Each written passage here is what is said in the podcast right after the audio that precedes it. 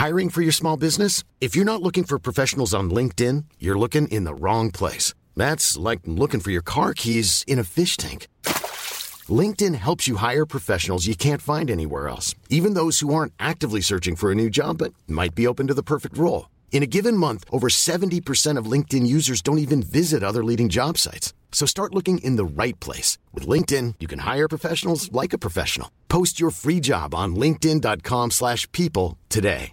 Hey, I'm Ryan Reynolds. At Mint Mobile, we like to do the opposite of what Big Wireless does. They charge you a lot, we charge you a little. So naturally, when they announced they'd be raising their prices due to inflation, we decided to deflate our prices due to not hating you. That's right. We're cutting the price of Mint Unlimited from $30 a month to just $15 a month. Give it a try at mintmobile.com slash switch. $45 upfront for three months plus taxes and fees. Promo rate for new customers for limited time. Unlimited more than 40 gigabytes per month. Slows. Full terms at mintmobile.com.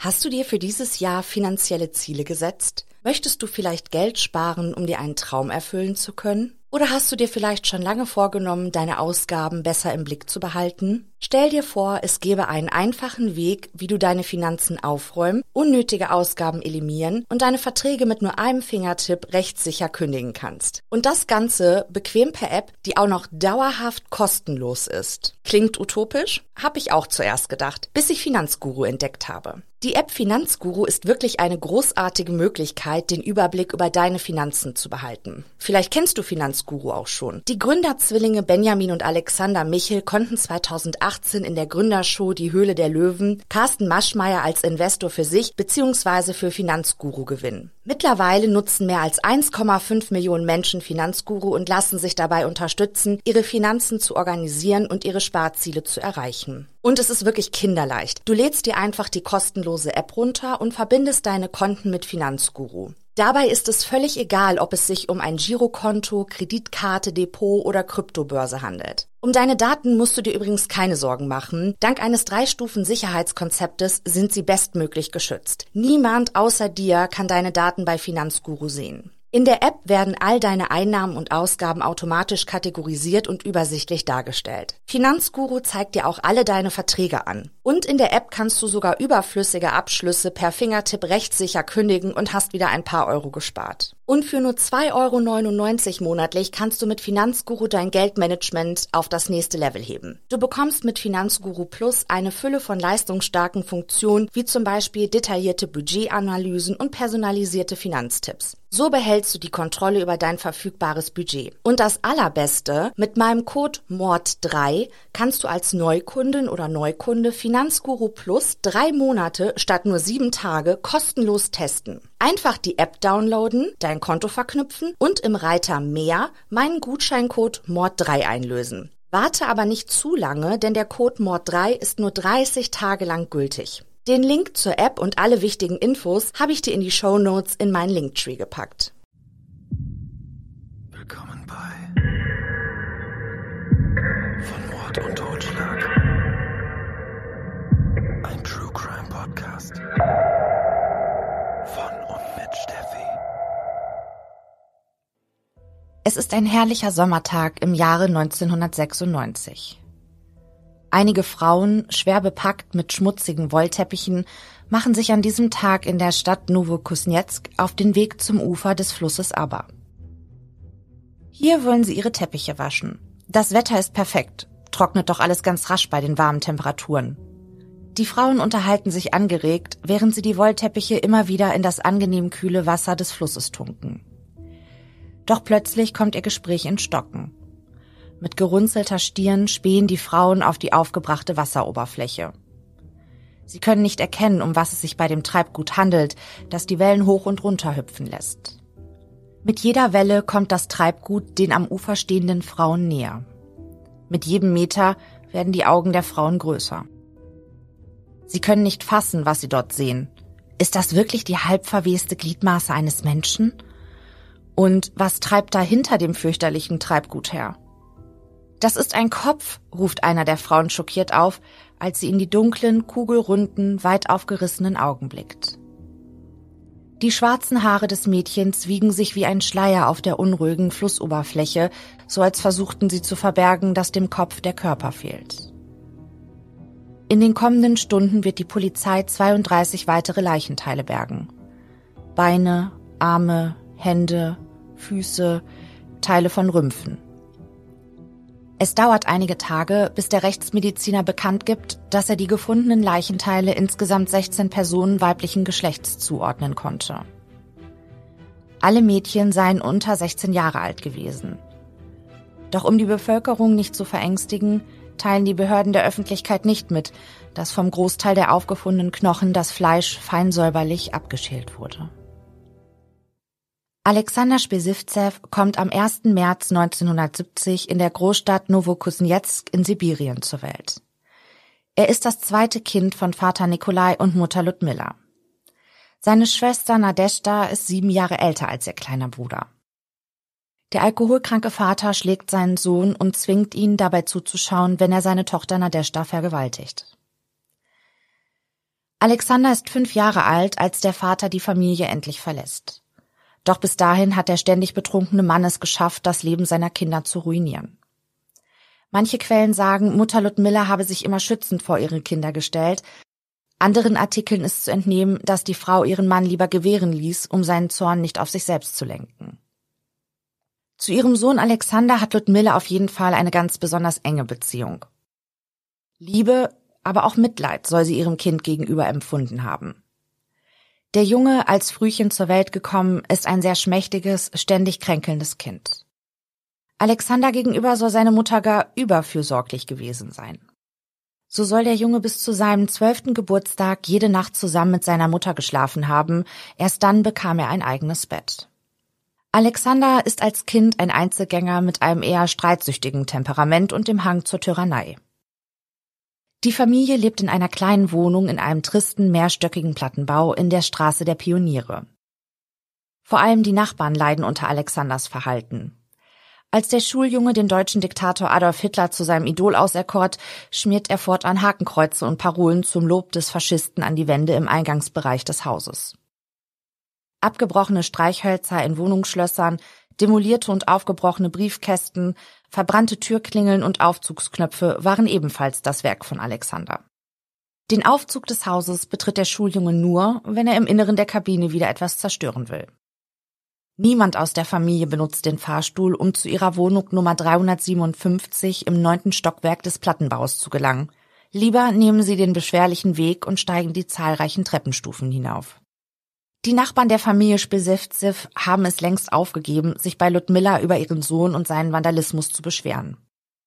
Immerzu streitet die Frau ab, dass Alexander etwas mit den Schmierereien oder den zerstörten Briefkästen und Türschlössern zu tun hat. Verleumdungen seien das, zetert sie dann, bevor sie ihrem Gegenüber wutschnaubend ins Gesicht spuckt. Das war der Punkt, als die Nachbarn beschließen, die seltsame Familie zu meiden. Alexander hingegen gebietet Mutter Ludmilla keinen Einhalt. Der Teenager klaut jetzt nicht nur Zeitungen und Zeitschriften aus den aufgebrochenen Briefkästen in dem Mehrfamilienhaus, auch die Fahrräder der Nachbarn, die sie im Hausflur deponieren, sind vor ihm nicht mehr sicher. Als Alexander eines Tages versucht, mit einem Dietrich in das Sekretariat seiner Schule einzubrechen, um Funkkomponenten zu stehlen, wird der Teenager erwischt. Die Behörden wollen, dass Alexander fortan auf eine Schule für jugendliche Delinquenten geht, doch Mutter Ludmilla wehrt sich mit Händen und Füßen gegen einen Schulwechsel. Tatsächlich schafft die Frau es, die Schulbehörde zu überzeugen, Alexander eine Chance auf Besserung zu geben, sodass ihr Sohn weiterhin in der Lehranstalt bleiben darf. Mutter Ludmilla selbst hat ebenfalls einen Hang zum Stehlen. Die Frau arbeitet als Empfangsdame in einer Schule in Novokuznetsk. Doch immer wieder lässt sie Seife, Glühbirnen und Besen aus der Lehranstalt mitgehen. Als die Schulleitung die Diebstähle bemerkt, wird die Frau sofort entlassen. Tochter Nadeshda arbeitet am Gericht als Sekretärin für einen hohen Richter. Sie sorgt dafür, dass auch ihre Mutter eine Anstellung dort erhält, als Assistentin für einen erblindeten Anwalt. Ludmilla liebte es, Gerichtsakten mit nach Hause zu nehmen. Je grausamer der Täter sein Opfer zugerichtet hatte, desto besser. Und Alexander mochte es, am Abend gemeinsam mit seiner Mutter durch die Akten zu blättern und die Fotos der teils verstümmelten Menschen zu betrachten und den dazu jeweils gehörenden Kriminalfall bis ins kleinste Detail zu studieren. Es habe ihn immerzu ein seltsam wohliges Gefühl beim Betrachten der Bilder überkommen, erzählt Alexander später. Diese Art von Fotografien werden auch im späteren Leben des Mannes noch eine verstörende Rolle spielen. Das Interesse und Engagement, das Alexander beim Studium der Gerichtsakten an den Tag legt, fehlt ihm im Schulalltag. Nur mit Mühe und Not kann er dem Unterricht folgen, den Schulabschluss schafft er nicht. Nach der achten Klasse besucht er die Lehranstalt nicht mehr. Nach seiner holprigen Schullaufbahn verdingt sich der junge Mann als Teilzeithandwerker, der kleine Haushaltsgeräte repariert, bis der Teenager 1988 im Alter von 18 Jahren ins Militär eingezogen werden soll. Allerdings bekommt er keine Chance, sich als Soldat zu beweisen. Bei der medizinischen Untersuchung stellt sich heraus, dass der Wehrpflichtige unter ernsthaften psychischen Problemen leidet. Statt in der Armee landet er in einem psychiatrischen Krankenhaus. Doch scheinbar stufen die Ärzte seine psychische Verfassung nicht als wirklich therapiebedürftig ein, denn nach einem nur kurzen Aufenthalt darf Alexander wieder nach Hause. Alexander ist 21 Jahre alt, als er die vier Jahre jüngere Jewgenia kennenlernt. Schon bald sind sie ein Paar und das Mädchen stellt Alexander ihren Eltern als zukünftigen Bräutigam vor. Doch zu einer Hochzeit soll es nie kommen. Es dauert nicht lange, bis Alexander anfängt, seine Verlobte zu schikanieren und ihr gegenüber handgreiflich zu werden. Einmal schlägt er Jewgenia so brutal, dass sie mit einer schweren Kopfverletzung in ein Krankenhaus eingeliefert werden muss.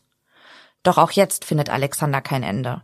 Noch während sich das Mädchen in der Klinik von seinem Angriff erholt, marschiert der junge Mann auf die Station und attackiert Jewgenia erneut.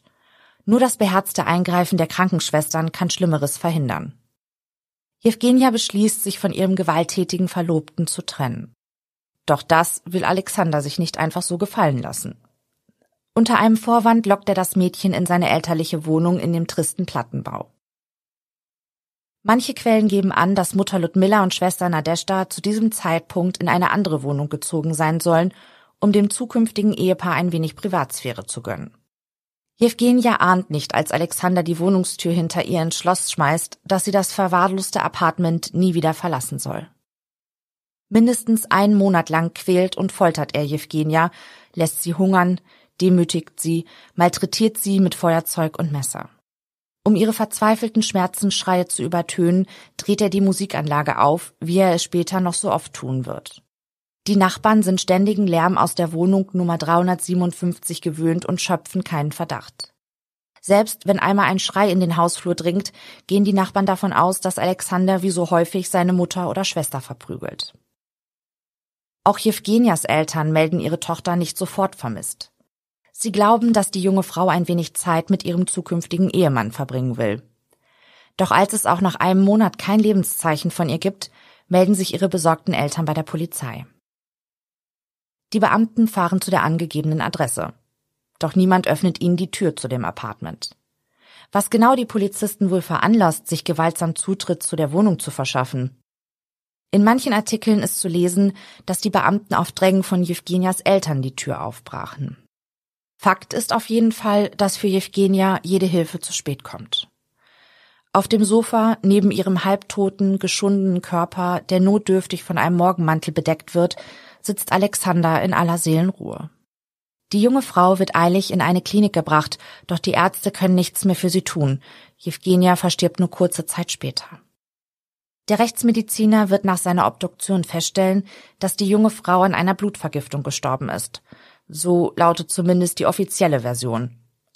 Doch der ganze Körper von Jewgenia war mit eitrigen Abszessen übersät, so dass manche glauben, dass der Rechtsmediziner die wahre Todesursache der jungen Frau höchstwahrscheinlich gar nicht hatte feststellen können. Während Alexander in seiner Wohnung festgenommen und von der Polizei abgeführt wird, lässt er es sich nicht nehmen, seine Nachbarn, die neugierig ihre Köpfe aus den Türen in den Hausflur stecken, zu beschimpfen. Es ist eure Schuld. Ihr hättet früher die Polizei rufen sollen. In einer der Räume in der Wohnung des Mannes entdecken die Beamten hunderte bis zur Decke gestapelte Kisten mit Glühbirnen, Seifenpakete, Dutzende Eimer, Besen und Spülkästen. Die Polizisten vermuten, dass Alexander sich Geld verdiente, indem er Handel mit der gestohlenen Ware betrieb. Auf dem Polizeirevier angekommen, bestreitet Alexander dann aber, seiner Verlobten auch nur ein Haar gekrümmt zu haben. Ganz im Gegenteil, Jewgenia sei krank geworden und er habe sich aufopfernd um die junge Frau gekümmert, die es verweigert habe zu essen. Mutter Ludmilla springt ihrem Sohn sogleich zur Seite. Sie ist empört über die Vorwürfe, ihr Sohn könnte seine zukünftige Ehefrau verletzt oder gar getötet haben. Ludmilla ist so verärgert, dass sie sogar Steine gegen die Fenster des Staatsanwaltes wirft. Strafrechtlich wird Alexander dann auch tatsächlich nicht belangt, doch nachdem bei dem jungen Mann eine Schizophrenie diagnostiziert und er als unzurechnungsfähig eingestuft wird, kommt es durch ein Gericht zur Anordnung einer Zwangsbehandlung in einem Spezialkrankenhaus. Noch bevor der junge Mann aus der Untersuchungshaft in die Klinik überstellt wird, ritzt er sich zum Gedenken an seine tote Verlobte ein großes E auf seine Hand. In dem Spezialkrankenhaus angekommen, macht Alexander sich schon bald vor allem darüber Gedanken, wie er sein Liebesleben wieder auf die Reihe kriegen könnte. Einer seiner Mitpatienten hat eine Idee, wie Alexander sein Sexleben auf das nächste Level heben könnte. Mit einem kleinen Schnitt implantiert er dem jungen Mann eine kleine Kugel unter die Haut seines Penis. Angeblich soll das Intimpiercing die Frau beim Geschlechtsverkehr ganz besonders stimulieren. Doch statt Vergnügen bringt Alexander die Kugel vor allem eines, Schmerzen. Die Wunde entzündet sich und beginnt zu eitern. Und so verlässt Alexander nach drei Jahren in der psychiatrischen Klinik die Einrichtung zwar mit einer schweren Infektion, doch nach Ansicht der behandelnden Psychiater zumindest als ungefährlich für die Gesellschaft. Doch es gibt keine Aufzeichnungen über seine Entlassung, so dass die Strafverfolgungsbehörden glauben, dass Spesivzev sich noch immer in der Klinik aufhält. Ein fataler Irrglaube, wie sich später herausstellen soll. Alexander zieht wieder in seine elterliche Wohnung. Seine Mutter und seine Schwester leisten ihm eigentlich ständig Gesellschaft. Doch der 25-Jährige ist alles andere als gesellschaftsfähig. Statt sich um einen Arbeitsplatz zu bemühen, treibt Alexander sich lieber am Bahnhof von Novokustnetsk herum. Dort sucht er Kontakt zu Obdachlosen. Die ausgegrenzten, vom Schicksal gebeutelten Menschen freuen sich, wenn Alexander vorbeischaut und ihnen eine Flasche Portwein mitbringt. Dann trinken sie gemeinsam und unterhalten sich. Wenn der 25-Jährige so von sich erzählt, haben sogar die vom Schicksal gebeutelten Obdachlosen Mitleid mit dem jungen Mann. Doch schon bald findet Alexander den Zeitvertreib langweilig. Es ist Ende Februar 1996, als er am Bahnhof auf die Kinderkrankenschwester Elena T. trifft. Alexander lädt die junge Frau ein, ihn bei sich zu Hause zu besuchen. Elena sagt zu. Der 25-Jährige lebt weiterhin allein in der ehemaligen elterlichen Wohnung. Nur ein großer Hund teilt sich die verwahrlosten Räume mit dem Mann. Doch seine Mutter und seine Schwester besuchen ihn weiterhin so oft sie können. Mutter Ludmilla bleibt manchmal sogar tagelang.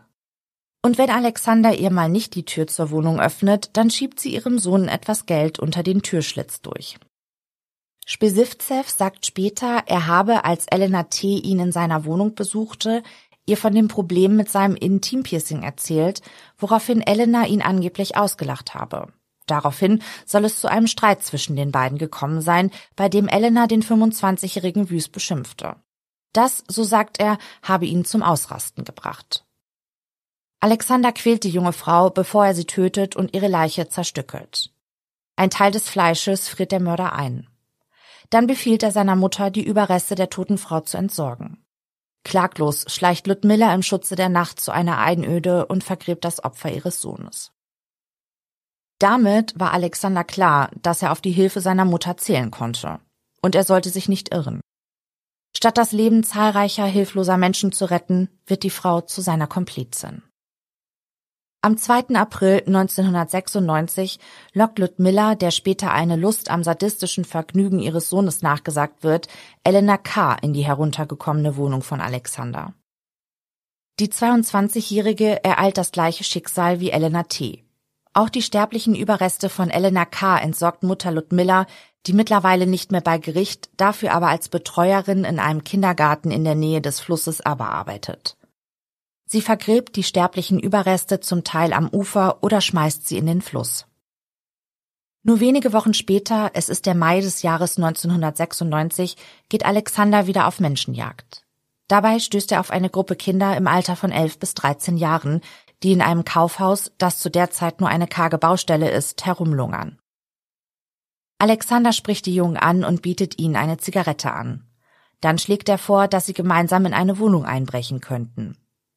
Die ahnungslosen Kinder, immer auf der Suche nach einem Abenteuer, folgen ihrem neuen Bekannten.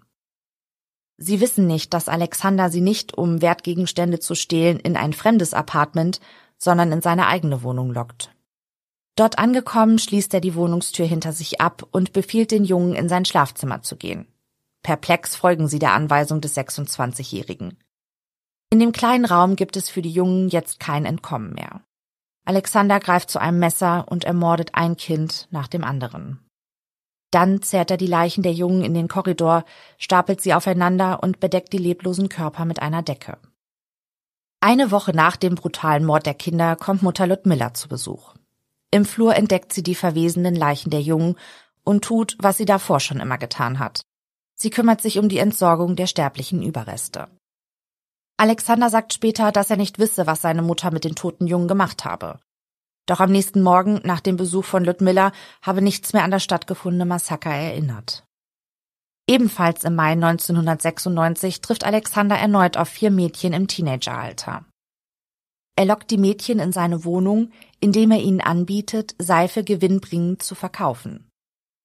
In der Wohnung angekommen, ersticht er alle vier Teenagerinnen. Mutter Ludmilla kümmert sich im Anschluss wie gewohnt um die Entsorgung der Leichen. Mittlerweile hat Alexander begonnen, Fleischstücke seiner Opfer an seinen Hund zu verfüttern. Nichts anderes mehr soll das Tier zum Fressen bekommen haben. Ob Alexander und auch seine Mutter selbst zu Kannibalen wurden, kann auch später nicht mit Sicherheit gesagt werden. Doch ein mit Menschenfleisch prall gefüllter Kühlschrank lässt diese Möglichkeit zumindest nicht unwahrscheinlich erscheinen. Allein im Mai 1996 sterben mindestens sieben weitere Menschen in der Wohnung von Alexander Spisivzev. Mal lockt Alexander seine Opfer an, mal sorgt seine Mutter dafür, dass ihr Sohn an dem nächsten Menschen seinen sadistischen Triebe ausleben kann. Das wiederholte Verschwinden von Kindern und Frauen, selten auch Männern, in Novokuznetsk bleibt den Strafverfolgungsbehörden nicht verborgen. Sie werden zum Teil von den Angehörigen der Vermissten kontaktiert. Doch oft handelt es sich bei den Opfern um Straßenkinder, deren plötzliches Verschwinden niemand bemerkt. Die Ermittler gehen verschiedenen Theorien nach. Eine davon lautet, dass die Vermissten möglicherweise als Sklaven nach Tschetschenien verkauft wurden. Deshalb werden Mitglieder aller kaukasischen Gruppen des organisierten Verbrechens in Novokuznetsk auf eine mögliche Beteiligung an dem plötzlichen Verschwinden der Kinder überprüft. Doch die Banditen leugnen kategorisch jede Schuld und den Ermittlern fehlen Beweise für ihre Theorie.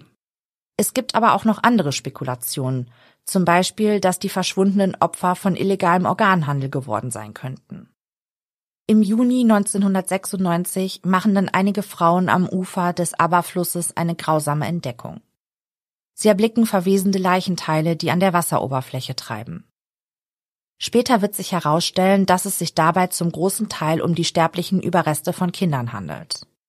Der Mörder hatte seine Opfer mit Messer und Säge zerteilt, auch eine Axt scheint manchmal zum Einsatz gekommen zu sein. Den Ermittlern ist klar, dass sie es mit einem wahnsinnigen Serienmörder zu tun haben. Um die örtliche Polizeibehörde zu unterstützen, treffen zusätzliche Kräfte, darunter erfahrene Ermittler und Agenten, in Novokuznetsk ein. Und auch die Militärpolizei wird aktiviert. Sie durchkämmen Waldgebiete, Dachböden, Keller, verlassene Grundstücke und leerstehende Häuser. Doch all ihre Bemühungen bleiben ohne Erfolg. Die Militärpolizei durchforstet auch alle Akten von verschwundenen Kindern und Jugendlichen, doch sie können einfach keinen Zusammenhang zwischen den vermissten Fällen entdecken. Die Ermittler fotografieren das Gesicht des Mädchens, dessen Kopf am Ufer des Flusses angeschwemmt wurde. Das Bild verteilen sie an alle Polizeistationen. Vielleicht können sie so die Identität der Toten klären. Doch trotz aller Bemühungen, die Beamten kommen ihren Ermittlungen einfach nicht weiter.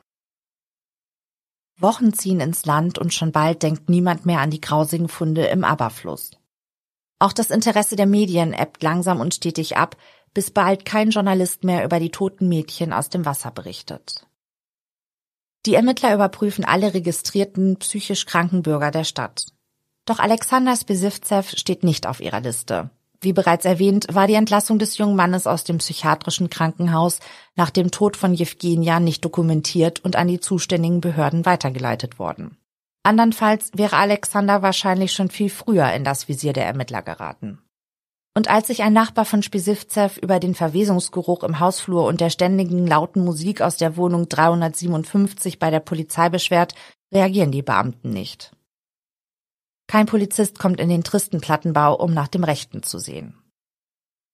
Obwohl die Stadt nach den grausigen Funden im Fluss von Polizeikräften regelrecht überschwemmt ist, hält das Mutter und Sohn nicht davon ab, weiterhin wehrlose Opfer in die verwahrloste Wohnung von Alexander zu locken. Zwischen Juni und Ende August 1996 tötet der Serienmörder weitere vier Mädchen, zwei Frauen und einen Mann. Und dann kommt der 24. September. An jenem Tag macht die 13-jährige Anastasia gemeinsam mit ihren etwa gleichaltrigen Freundinnen Jewgenia und Olga einen Spaziergang. Ihr Weg führt sie an einem kleinen Geschäft vorbei. Die Mädchen gehen in den Laden, um sich eine Flasche Wasser zu kaufen. Als sie wieder ins Freie treten, bemerken sie eine kleine, grauhaarige ältere Dame. Die Frau schimpft vor sich hin. Als sie die drei Freundinnen erblickt, spricht die Unbekannte die Mädchen an. Sie schaffe es nicht allein, die Tür zu ihrer Wohnung zu öffnen, ob die Schülerinnen ihr helfen könnten? Die hilfsbereiten Mädchen erklären sich gleich bereit, der alten Frau zu helfen. Und so schlendern sie Ludmilla Spesivzev nichtsahnend hinterher. Die alte Dame führt die Schulmädchen zu ihrer angeblichen Wohnung. Die Freundinnen wundern sich, als die Frau auf den Klingelknopf drückt und sich plötzlich langsam die Wohnungstür öffnet. Dahinter steht ein Mann mit eingefallenem Gesicht, kurzen braunen Haaren und Schnauzbart. Seine Lippen umspielen ein fieses Grinsen. Neben ihm sitzt hechelnd ein großer Hund. Der Mann stellt sich den Schulmädchen als Andrei vor und fordert sie auf, in die Wohnung zu kommen. Die alte Frau hinter ihnen drängt die Mädchen Richtung Eingang. Die Freundinnen sind zu perplex, um reagieren zu können, und ehe sie sich versehen, stehen sie im Korridor der verschmutzten Wohnung. Hinter ihnen fällt die Eingangstür ins Schloss.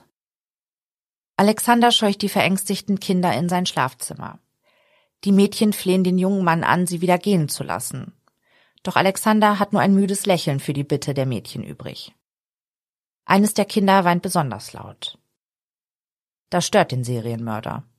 Er will keinen Verdacht bei den Nachbarn wecken. Er greift zu einem Beruhigungsmittel und versucht, das verängstigte, sich wehrende Kind damit ruhig zu stellen. Anastasias Blick schweift währenddessen durch das Zimmer. Sie entdeckt eine Flasche. Vorsichtig greift sie zu der Glaspulle, schleicht sich von hinten an Alexander heran und holt zum Angriff aus. Eigentlich will sie den Mann mit einem Schlag auf den Kopf betäuben, doch sie verfehlt ihr Ziel. Stattdessen erwischt sie Alexander an der Schulter. Wutschnaubend dreht er sich zu der Schülerin um und beginnt wie von Sinnen auf das Mädchen einzuschlagen. Dann greift er zu einem Seil, schlingt es um den Hals des Kindes und zieht so fest zu, bis Anastasia kein Laut mehr von sich gibt. Im Anschluss zwingt er Olga und Jewgenia, die Leiche ihrer Freundin in Stücke zu zerteilen und ihr Fleisch von den Knochen zu trennen. Ludmilla, die während der Prozedur auch anwesend ist, kocht anschließend aus den Leichenteilen von Anastasia eine Suppe, bevor Alexander die beiden Mädchen zwingt, das Gebräu zu essen. Teile des Skeletts wirft der Serienmörder seinem Hund hin, damit er das restliche Fleisch von den Knochen kauen kann. Als die Nacht über der Stadt hereinbricht, bringt Mutter Ludmilla wie gewöhnlich die Überreste von Anastasia aus der Wohnung.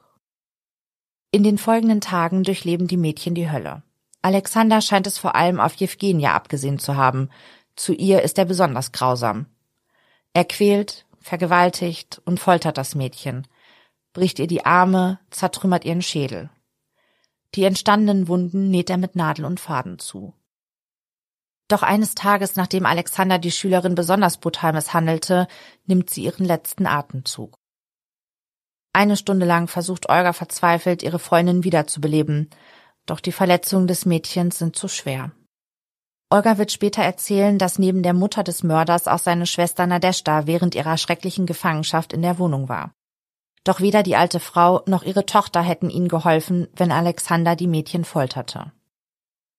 Drei Tage lang liegt die Leiche von Jewgenia in Alexanders Schlafzimmer. Das Fenster im neunten Stock ist weit geöffnet. Der Serienmörder erklärt Olga, dass das notwendig sei, damit die Seele seines Opfers den Körper verlassen und aus dem Zimmer hinausschweben kann. Nachdem die drei Tage vergangen sind, befiehlt der Serienmörder Olga, den Leichnam zu zerteilen. Den Torso des Mädchens deponiert er in der Badewanne, ihren Kopf drapiert er daneben. Die Gliedmaßen seines Opfers verstaut er in einem Fass und in einem Emailletopf, den er auf den Herd stellt. Doch noch bevor Mutter Ludmilla dazu kommt, die Überreste des nächsten Opfers ihres Sohnes zu entsorgen, wird dem grausamen Treiben der Familie endlich ein Ende gesetzt. Es ist der 24. Oktober des Jahres 1996. Einen Tag zuvor war bei einer Nachbarin der Familie Spesivzev die Heizung ausgefallen. Da es zu der Jahreszeit in Sibirien schon sehr kalt ist, wendet sich die Frau gleich an die Hausverwaltung und bittet, das Problem zu beheben. Ein herbeigerufener Klempner nimmt sich der Sache an. Um die Ursache für die defekte Heizung ausmachen zu können, muss er in die Wohnung von Alexander. Beharrlich klopft der Handwerker an die Wohnungstür, doch Spesivzev lehnt es kategorisch ab, dem Mann Einlass zu gewähren. Dann beginnt Alexander laut zu rufen. Er sei geisteskrank und seine Mutter würde ihn hier in der Wohnung gefangen halten. Der irritierte Klempner verständigt die Polizei und bittet die Beamten, sich der Sache anzunehmen. Durch die Tür erzählt Alexander auch dem Polizisten, dass seine Mutter ihn in dem Apartment eingesperrt habe. Ohne lange zu zögern brechen die Gesetzeshüter die Wohnungstür auf. Der fürchterliche Gestank in den schmutzigen und verwahrlosten Räumen raubt dem Polizisten den Atem. Sie sind schockiert und fassungslos, als sie den zerteilten Leichnam von Jewgenia in der Badewanne entdecken. Noch ahnen sie nicht, welcher Anblick sie in der Küche, im Kühlschrank und in den Kochtöpfen erwartet. Bei der späteren Durchsuchung der Wohnung entdecken sie 82 Kleidungsstücke, darunter auch verschiedene Kinderschuhe. In einer kleinen Kiste finden sie Ringe, Ohrstecker und Ketten. Die Polizisten glauben, dass die etwa 40 Schmuckstücke Alexanders Opfern gehörten und der Serienmörder die Gegenstände wie Trophäen aufbewahrte. Doch noch verstörender ist das Fotoalbum, das dem Beamten in die Hände fällt. In dem Büchlein hatte Alexander Polaroid-Fotos von seinen gequälten Opfern kurz vor ihrem Tod gesammelt, sorgfältig sortiert und eingeklebt. Bis heute konnten nicht alle Opfer auf den Fotos identifiziert werden. Überhaupt gibt es nur wenige bis gar keine Informationen zu den Menschen, die dem Serienmörder zum Opfer fielen. Es waren zumeist Kinder, die am Rande der Gesellschaft lebten und von denen niemand Notiz nahm. Doch all das ahnen die Polizisten noch nicht, als sie auf dem Boden von Alexanders Schlafzimmer ein halbtotes Mädchen finden. Alexander hatte Olga schwer zugerichtet. Eilig bringen Sanitäter die Schülerin in ein Krankenhaus. Mit letzter Kraft berichtet sie den Ermittlern, was sie und ihre Freundinnen in den letzten Tagen und Wochen durchmachen mussten. Olgas Gesicht ist entstellt, ihre Stimme nur noch ein leises Pfeifen. Kurze Zeit später stirbt das Mädchen an den Folgen der schweren Misshandlungen durch Alexander. Der Polizei ist es zu dem Zeitpunkt noch nicht gelungen, den Serienmörder dingfest zu machen. Sie sind sicher, dass der 26-Jährige auch der Mörder der gefundenen Opfer im Fluss ist. Nachdem der Klempner die Polizei verständigt und die Beamten die Haustür aufgebrochen hatten, war Alexander über die Feuerleiter auf das Dach des Wohnblocks geflogen. Von hier aus beobachtete er den Eingangsbereich des Hauses. Als er sicher war, dass kein Polizist mehr im Gebäude war, nutzte er die Chance zu flüchten. Doch nur wenige Tage später kehrt Alexander zu seiner Wohnung zurück und läuft direkt in die Arme eines Polizeibeamten. Ab da dauert es nicht mehr lange, bis auch die Handschellen bei Mutter Ludmilla klicken. Alexander macht gegenüber dem Beamten keinen Hehl daraus, dass die Frau seine Komplizin ist. Während des polizeilichen Verhörs geraten Mutter und Sohn sogar in einen heftigen Streit, der sich darum dreht, wie oft die Frau mütterliche Hilfe leisten musste, nachdem Alexander sie mit ihrer Beteiligung an seinen sadistischen Morden, dem Kochen des Fleisches seiner Opfer und der Entsorgung der sterblichen Überreste konfrontiert. Ich bin für vier Eimer verantwortlich, schimpft Ludmilla. Gemeint waren vier Eimer mit den Überresten der Opfer. Schämst du dich nicht? zetert sie weiter. Warum bist du so wütend auf mich? Du bist schamlos. Während der Vernehmungen gesteht Alexander zwischen Februar und September 1996 19 Morde begangen zu haben. Doch die Ermittler gehen anhand der gefundenen Kleidungsstücke und Polaroid-Fotos in der Wohnung des Mannes davon aus, dass er mindestens 82 Menschen auf dem Gewissen hat. Doch nur kurze Zeit später widerruft Alexander sein Geständnis der 19 Morde und behauptet jetzt, dass er unschuldig sei. Zunächst gelingt es den Behörden nur genug Beweise zusammenzutragen, um Alexander lediglich die Morde an Anastasia, Evgenia und Olga sowie seinem ersten Opfer Elena T. nachzuweisen. Ein psychiatrischer Gutachter bescheinigt Alexander, dass er voll zurechnungsfähig ist. Dem 26-Jährigen droht jetzt die Todesstrafe. Als ein Journalist mit dem Untersuchungshäftling ein Interview führen darf, bietet Alexander dem Mann am Ende des Gesprächs einen Deal an. Für ein paar Schachteln Zigaretten könnte der Reporter doch seinen Kopf nach seiner Exekutierung an ein Institut verkaufen. Sicher gäbe es Wissenschaftler, die Interesse an den Hirnstrukturen eines Mannes hätten, der zu solch grausamen Verbrechen in der Lage ist, glaubt Alexander. Der Journalist lehnt das Angebot des Serienmörders dankend ab.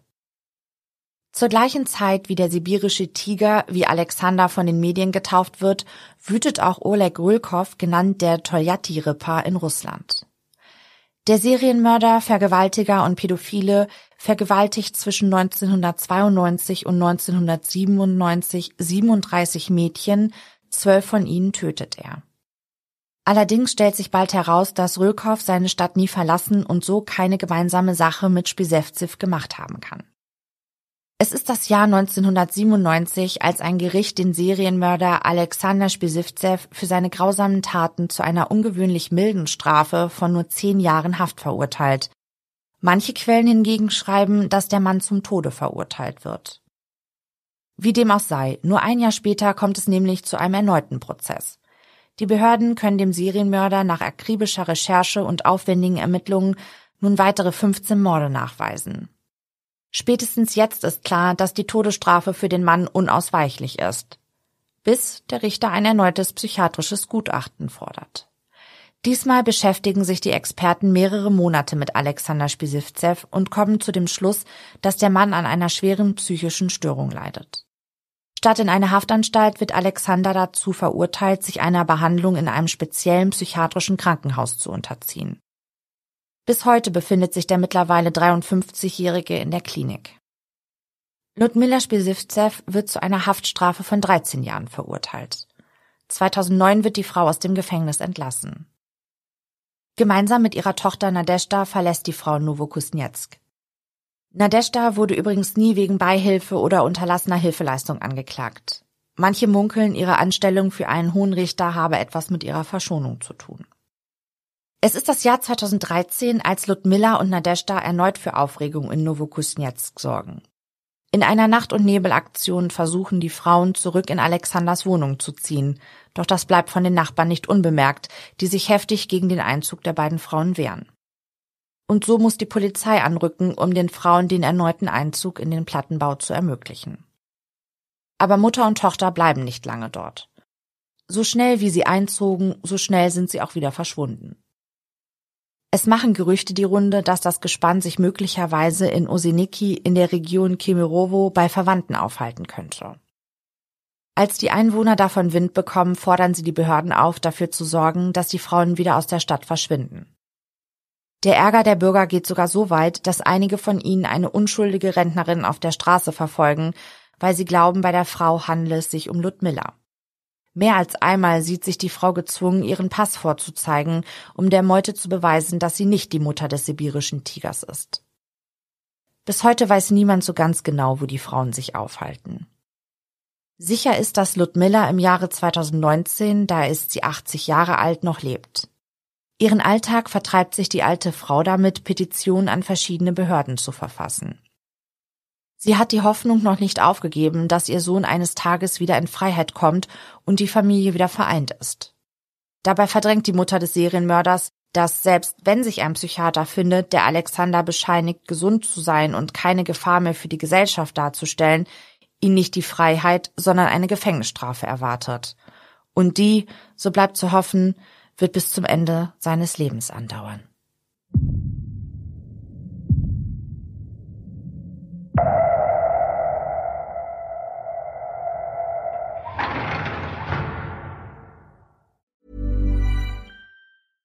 Imagine the softest sheets you've ever felt. Now imagine them getting even softer over time. That's what you'll feel with Bowl and Branch's organic cotton sheets. In a recent customer survey, 96% replied that Bowl and Branch sheets get softer with every wash. Start getting your best night's sleep in these sheets that get softer and softer for years to come. Try their sheets with a 30-night guarantee. Plus, get 15% off your first order at bowlandbranch.com. Code BUTTERY. Exclusions apply. See site for details.